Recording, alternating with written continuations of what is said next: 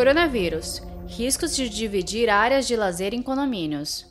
Moro em condomínio e a administração está traçando planos para liberar espaços como piscina e parquinho. Será por agendamento, hora marcada, 30 minutos por apartamento. Sendo assim, ainda é arriscado? Doutor Renato, primeiro. Eu acho que sim. É só a gente lembrar o exemplo da SARS que aconteceu há 15 anos atrás em Hong Kong. Um andar inteiro de um hotel ele foi contaminado e o vírus ele estava no botão de um elevador.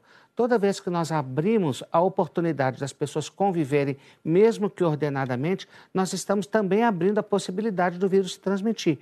Então, assim, eu recomendaria nesse momento a gente continuar. Estamos sofrendo, o Brasil está sofrendo, mas vamos manter essa força que o povo brasileiro mostrou até agora e continuar com o isolamento social. Se você libera o parquinho, você também tem que ter uma equipe de limpeza para desinfetar o parquinho, descontaminar o parquinho a cada limpeza ali, porque a gente não sabe se aquela criança está contaminada ou não.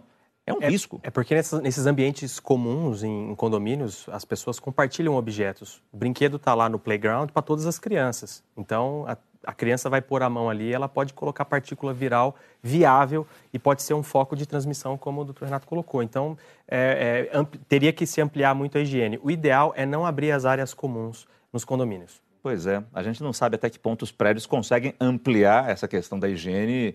Já estão fazendo muita coisa, tem mais funcionário trabalhando em vários prédios para limpar os botões do elevador, limpar as áreas comuns, mas botar todos os moradores, mesmo escalonadamente, em horários específicos, cada apartamento, parece difícil esse controle, né? Saiba mais em g1.com.br barra coronavírus.